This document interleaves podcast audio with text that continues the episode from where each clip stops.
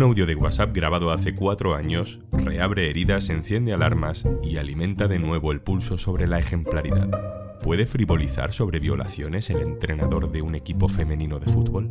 Hoy en un tema al día, violaciones, fútbol femenino y un audio de WhatsApp. Un tema al día con Juan Luis Sánchez.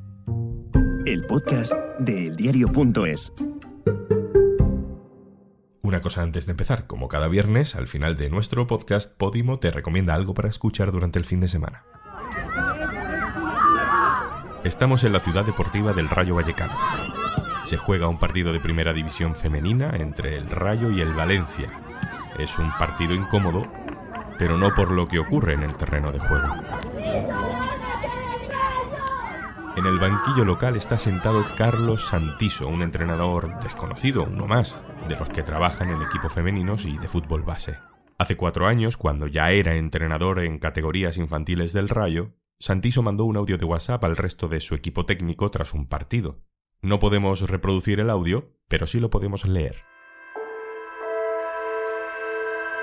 ¿Qué pasa, equipo? Dos cosas. Espectacular la primera parte y luego la otra es que este staff, Álvaro, estoy contigo en que es increíble, pero nos faltan cosas.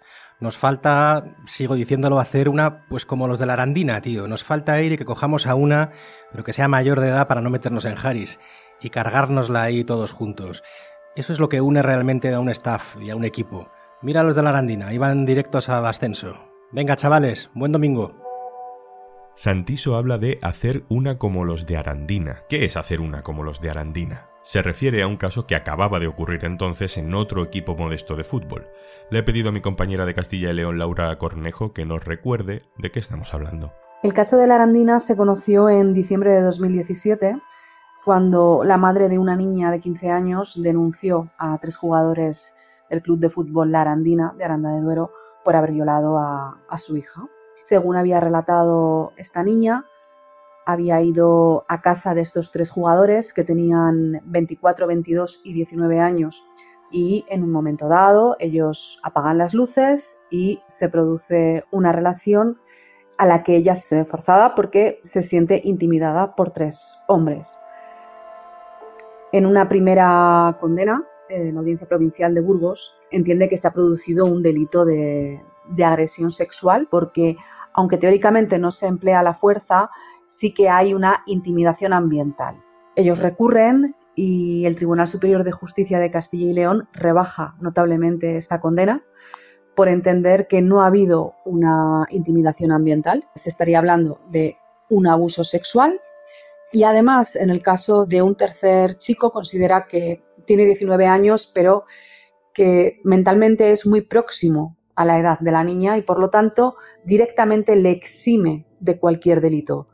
Y entonces pasan de estar condenados los tres a 38 años a dejarlo en 4 y 3 años y absolución en el caso de uno de ellos. Por tanto, tenemos a un jefe de un grupo técnico de entrenadores que está a cargo de un equipo de fútbol de niños haciendo un comentario privado en un grupo de WhatsApp donde se dice que tendrían que abusar sexualmente de alguna chica para motivarse. Aunque en el audio, yo lo he escuchado, él no se ríe, podemos incluso querer interpretar que se trata de un comentario sarcástico. Mm, pero también es cierto que esto sucede justo en el momento en el que empieza el juicio contra la manada y hay una esfervescencia de la conciencia feminista en la sociedad. Tranquila, hermana, aquí está tu manada. Tranquila, hermana, aquí está tu manada. Pasa el tiempo y el audio no trasciende públicamente.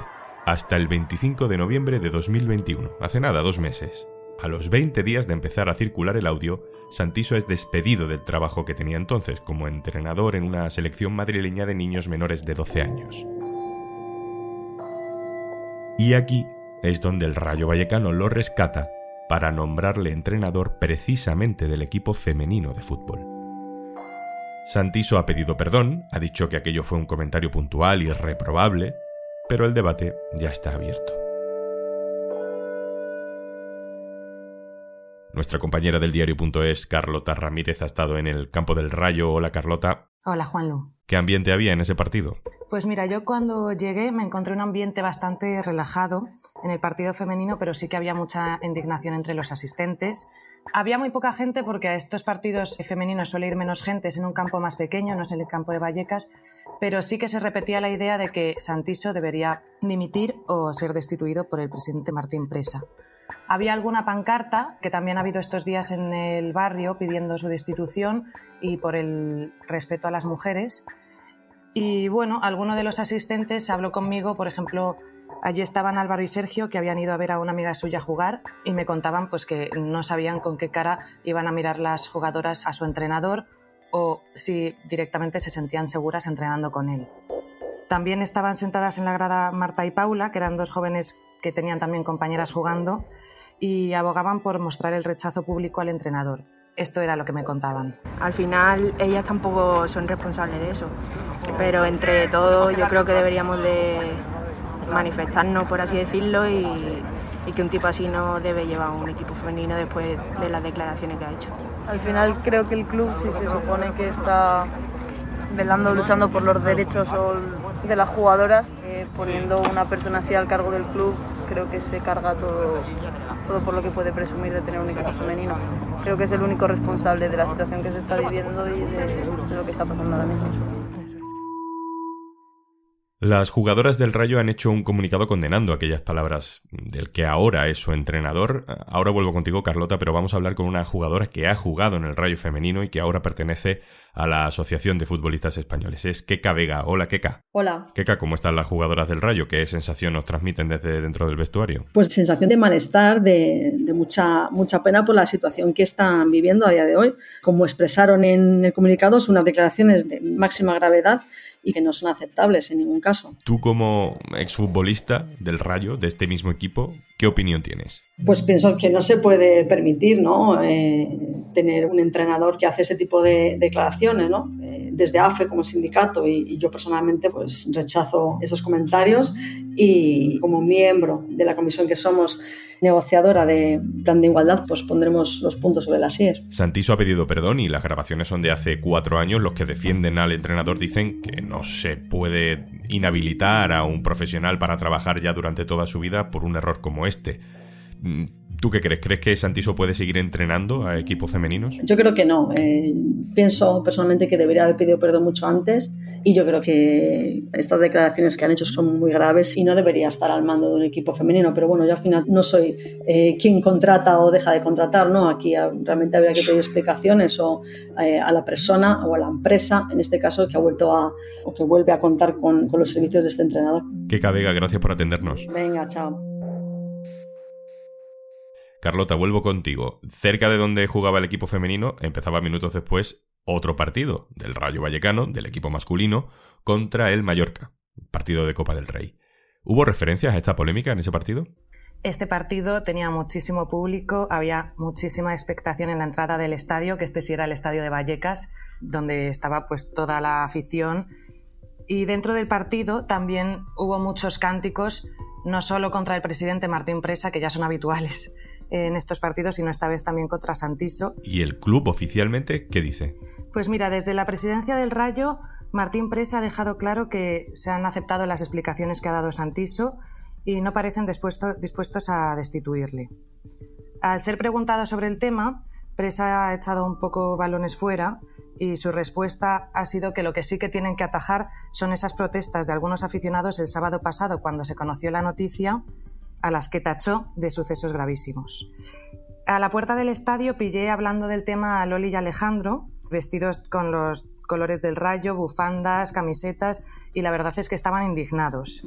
Es que a mí no me entra en la cabeza, no, no me, porque mira lo que estábamos comentando, puede que él no lo supiera, que me extraña que no supiera lo de las declaraciones, pero de verdad en el momento que salen, o sea, es que Tiene que ser despedido en el momento. pero en el momento, si él no tiene dignidad de irse, que no la tiene, es que, es que, de verdad, y el tío ahí, dale que tal, eh, eh, R que R que, como, que él contrata profesionales, no personas, perdona, pero cómo, era una broma encima, me dicen, pero cómo, una broma, eso es una broma, mira, de verdad, me parece surrealista, surrealista, que esté entrenando a un equipo que ya le despidieron, ¿eh? Estaba entrenando a los sub-12 en la federación y cuando salieron las declaraciones le echaron. Y ahora me le traigo al femenino. La humillación a las jugadoras del Rayo Vallecano va más allá de este audio que conocemos ahora. ¿Cuáles son las condiciones en las que juegan estas futbolistas, Carlota? Pues Juanlu, la verdad es que las futbolistas del Rayo Vallecano llevan años denunciando las condiciones en las que trabajan. Santiso es la gota que ha colmado el vaso. Además, no solo se comparan con sus compañeros del masculino, sino que tienen malas condiciones también comparado con otros equipos femeninos. Han denunciado tanto retrasos en los pagos, unas nóminas de risa, en 2021, de hecho, hubo un momento en el que denunciaron que el club se retrasaba tanto en pagar el alquiler que estuvieron a días de ser desahuciadas. Han denunciado también la falta de médico, es decir, cuando eh, alguna sufre una lesión en el campo, han tenido que ser atendidas por el médico del equipo contrario. Y de hecho, Martín Presa explicó esta ausencia de médico porque uno no lo ponía en el reglamento y además señaló que si los llevamos a todos estamos desabasteciendo el sistema de salud pública porque no hay suficientes sanitarios. Esto es lo que me contaba Alejandro en la puerta de- del estadio. De verdad. sin un equipo médico es lo más triste que he vivido yo como aficionado del Rayo en 20 años. Lo que sea claro es que el equipo femenino no es rentable y el tío se le quiere quitar del medio.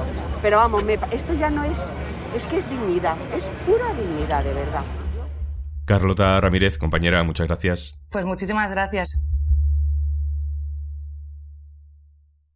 Y antes de marcharnos, una recomendación para el fin de semana. Hola, somos Marina y Anastasia del podcast Gente 2020 y hoy os recomendamos que lo escuchéis en la sección de podcast del diario.es. ¿Qué podéis encontrar en nuestro podcast? Pues bueno, en nuestro podcast podéis encontrar un montón de tías chulísimas, de generaciones súper diferentes, médicas, eh, sexólogas, podemos encontrar actrices, expertas en un montón de cosas que no sabías ni que existían y además os podemos dejar un poquito de uno de nuestros episodios que, de verdad, que si lo escuchas, te vas a quedar a escuchar todos los demás. Escucha nuestro podcast. Un besito. Ahí va el corte. Hay barreras que tienes que romper en el trabajo, como la barrera del loco, la barrera del chándal, o la barrera de no ir maquillada. Hay gente que se maquilla todos los días y va al trabajo maquillada todos los días, y Soy el día yo. que no se maquilla dices, puede ser que esta persona esté enferma. Entonces, es mejor romper la barrera del careto, o romper la barrera del chándal, o romper la barrera del loco, para que la gente diga, vale, esta persona, eso sí, ¿Os dais cuenta de lo fuerte que es que se piensen que estás enferma porque no te has maquillado? O sea, que Hombre, lo pero normal es que sea es maquillarse. gente- Sí, sí, pero, y si a ver- no, mm, ¿estás bien? No, no, pero- Es mi, no, es, es mi cara, Cara. eso soy yo. Pero por eso yo, el ejercicio que hago de no venir maquillada a la radio, no ir maquillada a trabajar, es A, porque no me apetece, y B, porque yo no quiero tener que estar como a la altura de unos estándares que yo misma me impongo porque la Ya. gente me conoce maquillada, peinada, arreglada, etc. O sea, ni Ya. de coña quiero sentirme mal y luego no poder keep up con eso. Claro. Entonces paso. Y recuerda, tienes 60 días de prueba gratis si te suscribes a Podimo a través del link podimo.es barra al día. Esto es Un Tema al Día, el podcast del diario.es. Puedes suscribirte también a nuestro boletín. Con la producción de Carmen Ibáñez y Zascon Pérez y el montaje de Pedro Godoy. Un saludo de Juan Luis Sánchez. El lunes, otro tema.